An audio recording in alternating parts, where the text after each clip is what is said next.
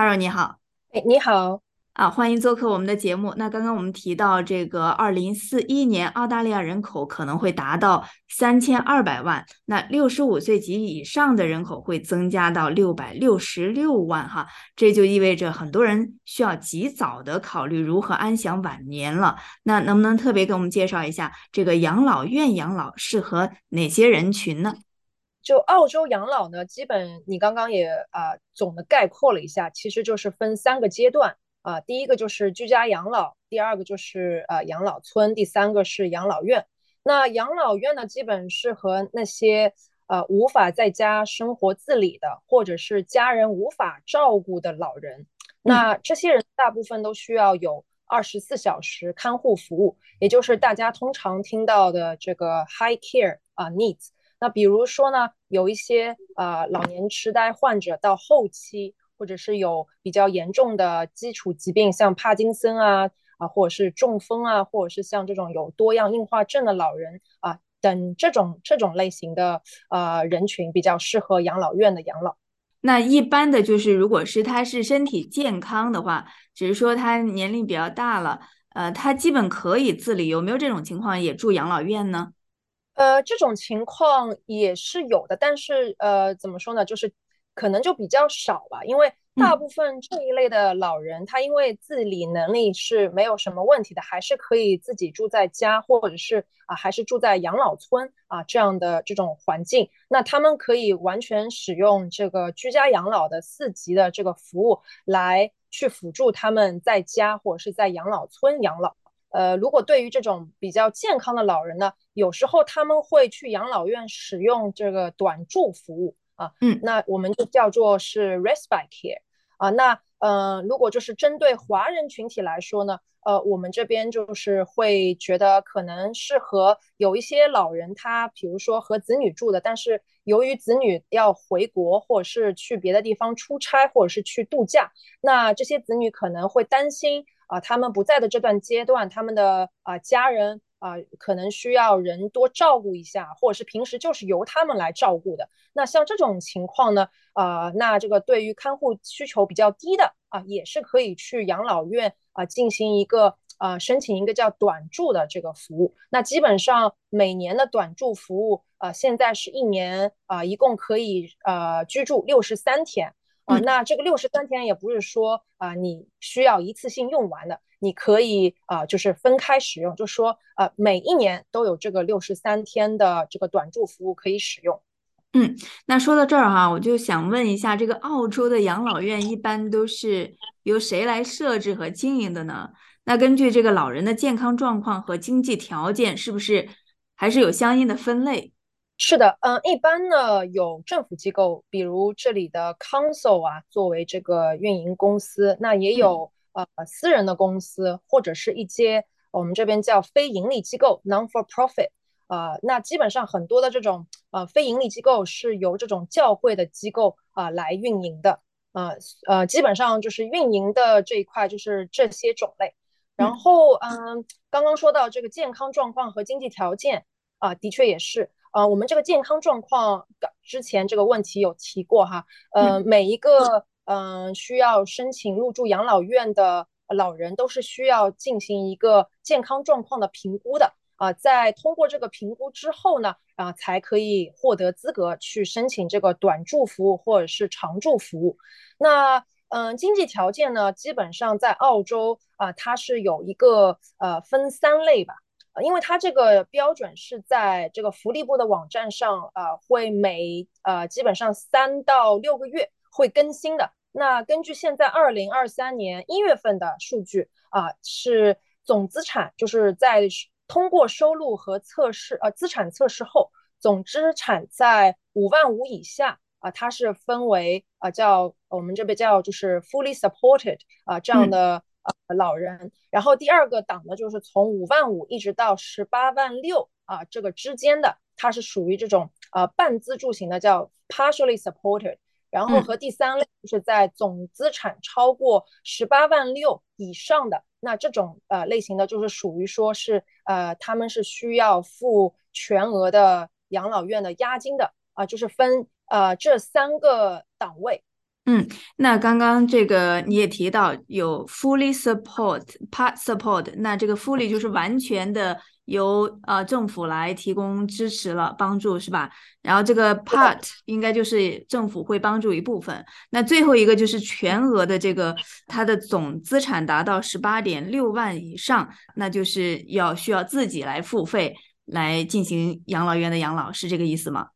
其实这个是挺复杂的，就是说呃可能。简单来说，大家可以这样理解啊，所谓的这个押金，它是怎么来呃计算？是每一个养老院它的收取的这个押金都不一样，是吗？啊，是的，呃，这个押金呢，在呃养老院或是在这个老年部的网站上，大家可以去输入一个呃单词叫 RAD，就是这个 RAD 啊，然后大家就可以看到呃这个是什么意思了，呃，基本上就是叫嗯。Refundable accommodation deposit 啊，这 RAD 啊，就是我们刚刚说的这个押金。那这个押金呢，是根据每一个养老院啊，他们的所在的这个地区，然后他们呃跟这个老年部上报的他们的这个价格啊，就是说呃每一个养老院它的这个呃收费的这个押金都是不一样的。有的时候我看到这个广告说哈，呃某个养老院堪称五星级。那是有这样的评判标准，还是说单纯的这个商业宣传呢？呃，政府老年部呃对这个养老企业它的监管是非常严格的，它评判标准也都是统一的。这个就是根据每一个公司它的一个一个商业模式吧。啊，那有一些，比如说呃养老院，它是属于这种呃不拿政府 funding 的这种。呃我们说叫就是纯私人的养老院，其实这种养老院严格意义上，嗯来说呢，它是这种纯私人的，它不是这种公立的养老院。因为等一下我们呃后面的问题我也会说到，就是什么样的养老院它是属于公立的，什么样的养老院它是属于私立的，这是跟可能和大家概念里的中国的呃比如说情况的公立和私立还是呃有一些区别的。因为如果是私人运营的养老院呢，它就是接受的这个审查标准啊，和公立的养老院的审查标准是不一样的，可能会啊造成它的这个环境啊、设施啊比较陈旧，或是没有更新啊。其实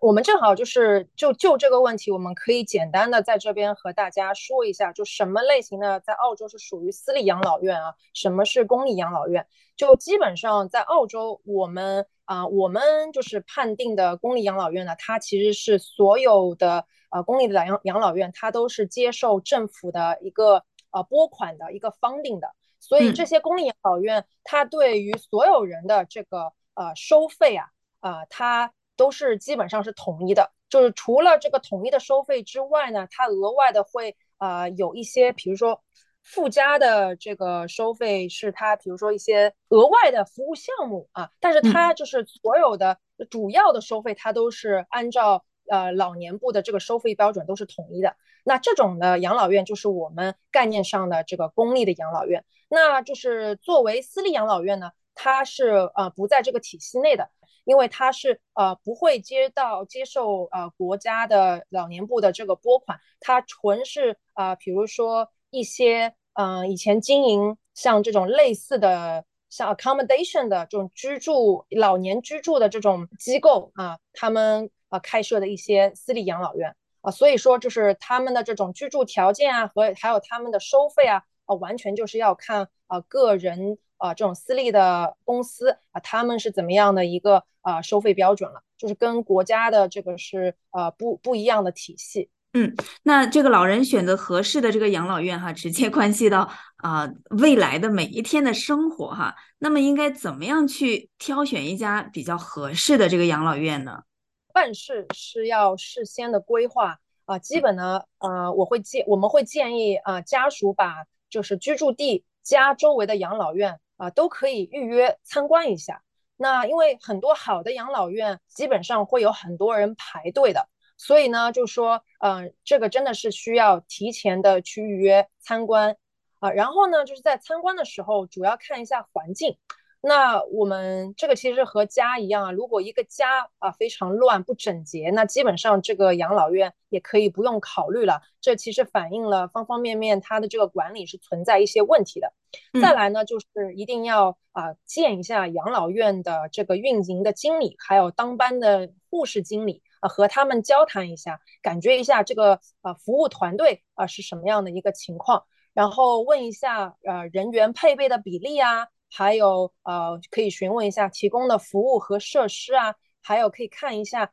餐点的这个菜单。那最后呢，呃，可以和那里现有的住户或者是家属聊下天啊，问问他们的感受。最后呢，可以选择啊一到两家你们就是个人感觉就是比较好的养老院，然后预定排队。那一般老人他申请住进养老院的这个大体流程。或者是要求，嗯，大体是什么呢？嗯，首先是申请环节，那一般呢是分紧急的和非紧急的。那紧急的呢，基本就是老人他可能由于啊摔倒了，或者是呃有什么疾病啊突发，然后突然是住院了。那呃如果在医院呢，医院这个出院部的人判定老人是不能回家，由由于他的这个疾病的情况，或者是啊家。嗯，家庭的这个原因，他不能就照顾这个老人呢，那这个出院部就会安排啊，在医院住院的老人直接从医院入住养老院。那医院的部分呢，就会有出院部的人给病人申请养老院，而且呢，这个评估是在院内完成的啊。然后呢，嗯，就在这个病人等待出院的这段时间内呢，啊，会直接被分配到有床位的养老院了。那这一部分的呃老人呢，就是也就是为什么我们会提前，就是刚刚说到建议大家去嗯参观一下家周围的啊这些老啊养老院啊，因为如果是直接从医院被分配到这种养老院，基本上你的这个选择范围就非常非常少了，而且可能分配去的养老院不是你想要的啊那几个机构啊，然后我们就再分非紧急的啊这个嗯申请环节那。非紧急的申请环节，大家可以自己或者是注册护士给大家申请养老院入住的申请。那然后申请后后呢，就是由澳洲的老年部啊这个工作人员上门做评估，然后大家就会拿到一个叫 reference code，就是我们呃可以用中文来解释呃形象一点，就像是拿到一个门票。那拿着这个门票呢，就可以去预约养老院的这个短住和长住的申请了。再者呢，就是在这个嗯，之前的这些申请环节结束之后啊，啊，大家需要做一个收入和资产测试。那这个是由福利部审核后啊，给出需要交的这个费用。那当然了，这个测测试也不是说是非做不可的，也是可以选择不做的。但是如果就是说不做这个测试的话呢，是需要交最高额的这个资产测试费用的。啊，这个就是也有一点复杂，就我们今天就先在这边不再延伸了。最后呢，就是养老院的入院部门也会对客户进行一个审核。那经过养老院的经理的审核后呢，啊，就会由入院部啊这个专门的，就养老院的入院部专门的专员和家属进行对接，然后签约，然后入住。啊，整个的话，这样的一个流程是这样子的。嗯，刚刚你提到这个签约哈，是不是老人要与养老院签订一份这个居住协议哈？呃，是的，是的。嗯，那能不能详细的讲一讲这个居住协议呢？就是居住协议，其实就是我们这个老人，我们叫住户和这个养老院，它是呃进行一个看护的一个呃居住的签订协议，就是一个签订一个合同。那嗯，主要呢就是在签订合同的时候，主要看一下呃和院方达成的一些优惠的条款啊有没有啊完全写进这个合同里。还有呢，就是说，呃，因为澳洲的这些养老院的收费都是统一由这个福利部 Centerlink 进行评判的，所以基本上，呃，会就是没有什么大问题。其实就是和家属呃列出来养老院呃提供哪些服务，然后还有就是呃主要的会列出来作为住户啊有一些什么样的一些权益，还有就是说，呃，会把每一个客户他由这个 Centrelink 评判。的这个收费，它是呃收费多少，都是会在这个合同里面全都给大家列出来的啊。还有就是养老院它呃自己的，比如说额外的一些收费啊，全都是会写清楚的啊。就是其实最重要的就是我刚刚说的，大家要看清楚，如果啊有和这个院方达成一些优惠的条款，那看一下就是他们啊这个院方有没有把条款也写进这个合同里，这个就是主要大家需要仔细检查的地方吧。嗯。那我听有人说，这个入住养老院需要抵押自己的房产，那是这样吗？嗯，其实不是这样的。嗯，对于入住养老院呢，它的收费主要是分三个模块啊。呃，我们今天就主要来讲一下，就是资产超过十八万六的人，因为。啊，资产低于五万五，或者是在五万五到十八万六的人，呃，这个当中的这个群体呢，它的这个收费又是不一样的。那对于这些呃这个群体来说，收费是主要分三个选项，大家可以选择其中之一啊，比较适合自己的经济状况的。第一种呢，就是大家可以啊选择付我们刚刚说的押金的这个模式。那如果选择付押金呢，那就只要付一笔押金作为入住的一个押金。然后呢，在这个之外，就是只要支付每天的这个花费就可以了。那住养老院，它就主要是由每天的费用和这个住宿的费用两部分组成。那对于这个选项就是这样的情况。那还有一种选项呢，就是选择支付住宿利息。那这个利息和这个押金，它这个模式有个什么样的区别呢？就是说，如果是选择支付押金的话，呃，等这个老人可能他。啊，去了极乐世界，或者是啊，老人他回到家啊，想要回家的这种情况，那这个入住的押金是可以全额啊还给家属，或者是还给老人的啊。那如果大家选了这个呃住宿利息的呃这个选项的话呢，那这个每天付出去的住宿利息，它是不会啊还给大家的。那这个住宿利息，简单来说，它是怎么算的呢？啊，就是我们拿一个啊普通，呃，像现在墨尔本。啊，基本上一个平均价格在五十五万的每个房间的，我们来用这个做一个例子哈，就是说，那就是就是拿这个五十五万除以三百六十五天，然后乘以现在当前的一个利息，呃，根据这个二零二三年一月份啊，这个老年部还有这个福利部出台的啊这个收费标准呢，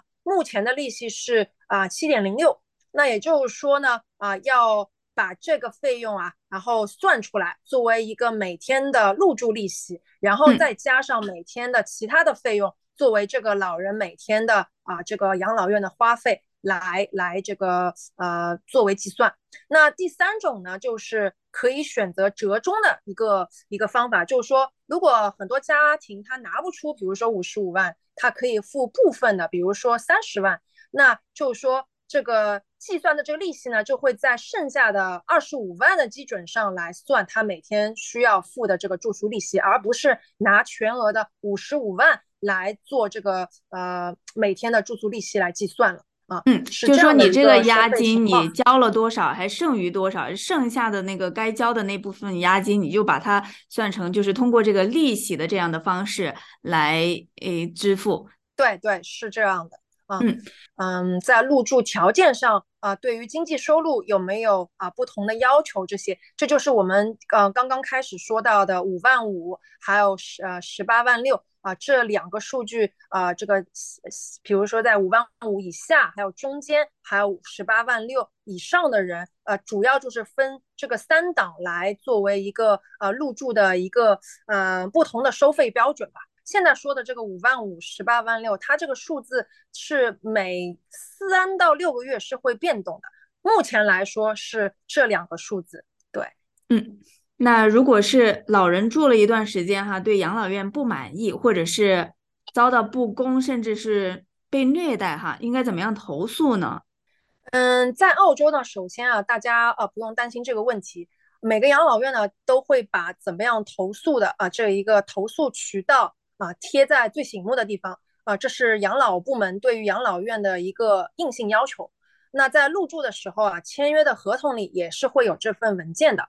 嗯，在澳洲呢，其实真的是老年人的天堂啊，因为这边的监管是非常严格的。每个有资质的养老院呢，每年都会有政府的抽查和常规的审查。那每个养老院的负责人都会尽力的帮助住户和家属解决问题。那也希望大家如果对于服务有呃有哪里不满意的呢，可以先去找养老院的负责人去沟通啊，比如说养老院的院长啊，比如说是当班的护士。那最后啊啊，也可以，比如说这个问题解决不了，那可以去啊向这个养老院所在的这个集团啊进行一个啊投诉。那如果实在是这个问题连集团啊他也可能啊没有给到大家满意的这个答复呢，那大家最后可以去老年部的这个监管部门进行投诉。那如果想要换养老院，或者是嗯，比如说是由于各种原因吧，啊也是非常方便的。大家呢，只要询问所在养老院的负责人，那通常呢就是养老院的院长，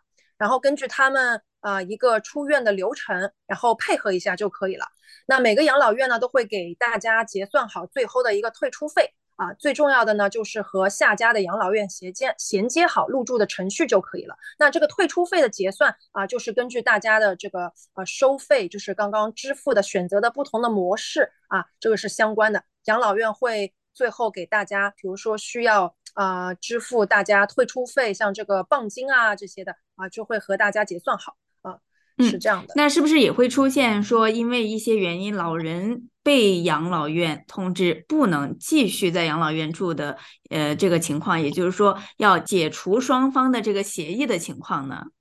呃，这个也是呃极个别的情况啊，呃，有可能是因为养老院因为经营问题啊。比如说它运营不下去了，或者是啊由于集团啊公司之间的合并啊，或者是由于比如说它的这个设施太陈旧需要大修，那这种情况下它会暂时的关闭啊。那如果是以上这些情况发生的话呢，所在的养老院基本上都是会给住户安排好集团下其他的公司的养老院入住的，所以大家啊其实不用特别担心这些问题。嗯，那这个华人社区老人哈，在选择养老院来养老的时候，从这个文化哈、饮食观念等这个角度来说，有没有什么需要特别考虑到的呢？